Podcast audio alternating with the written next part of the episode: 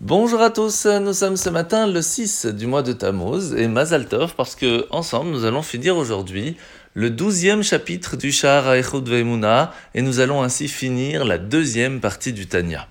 Alors l'Anmorazaken nous a beaucoup expliqué dans cette partie-là que à Kadosh Baruch Dieu va créer le monde de, du néant, à partir vraiment de rien du tout, c'est là que le monde va être créé. Et que pour pouvoir s'attacher à cette grande force et lumière divine qu'il y a mis, on peut le faire de deux façons différentes. Ou, premièrement, nous allons ressentir un attachement avec lui, mais nous continuons d'avoir ce sentiment d'existence, ou alors vraiment ressentir que nous ne sommes rien devant Dieu.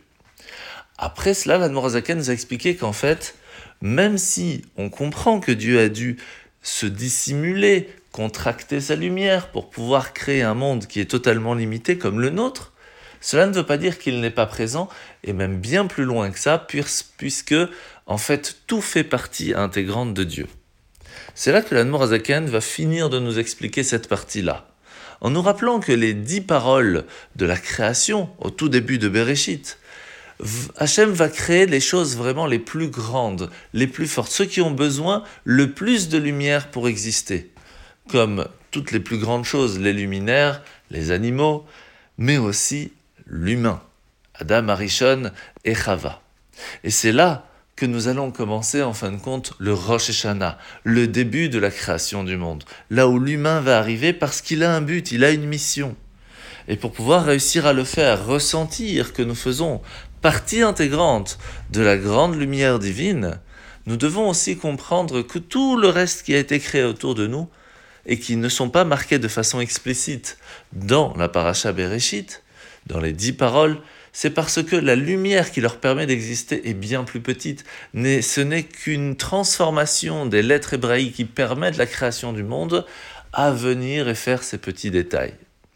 De là, nous comprenons que nous avons reçu énormément de force, un potentiel énorme, et nous pouvons l'utiliser, nous pouvons réussir à ressentir cette lumière qui se trouve en nous. Mais comment faire?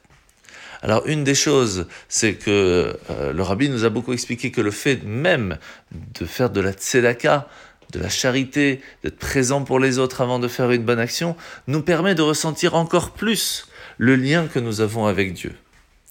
Et c'est pour cela qu'il est important de continuer à étudier pour comprendre un petit peu la force et le potentiel que l'on a et alors ressentir un maximum notre proximité avec Dieu.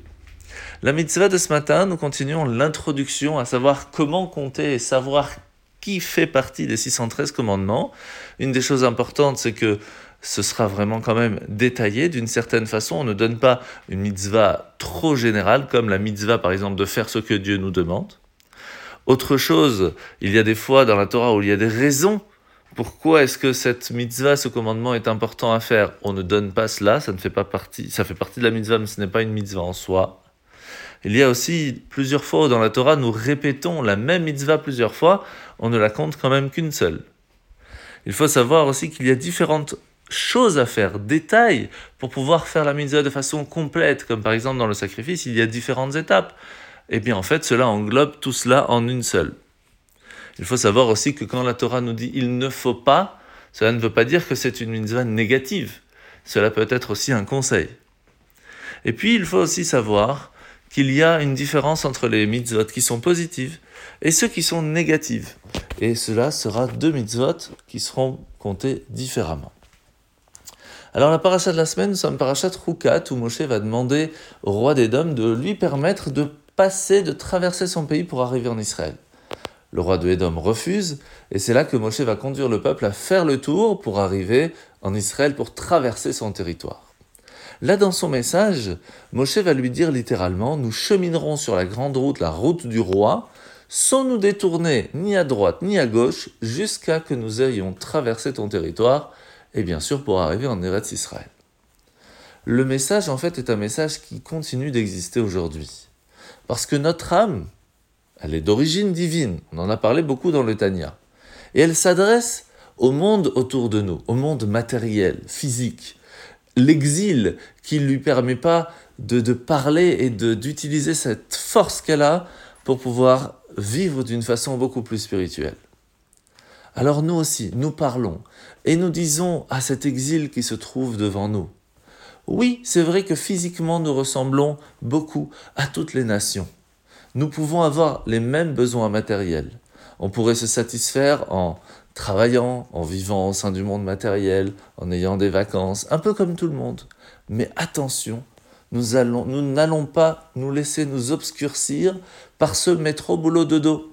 Nous avons une mission sur terre et on ne va dévier ni à droite ni à gauche pour pouvoir arriver en Israël. Et quand on dit en Israël, c'est pas seulement le Israël physique, c'est le Israël spirituel. C'est réussir à faire la mission pourquoi nous sommes sur terre, de réussir à prendre tout ce qui se trouve autour de nous et lui donner un but plus spirituel, d'où l'importance de faire la bénédiction avant de manger, de prendre le temps de faire les choses convenablement avec un but plus grand. Et alors nous pourrons, Bazrat Hashem, finir notre mission en transformant notre entourage à un endroit de lumière et Bezrat Hashem, le monde sera ainsi prêt à recevoir ma chère Tzidkenu. Bonne journée à tous et à demain.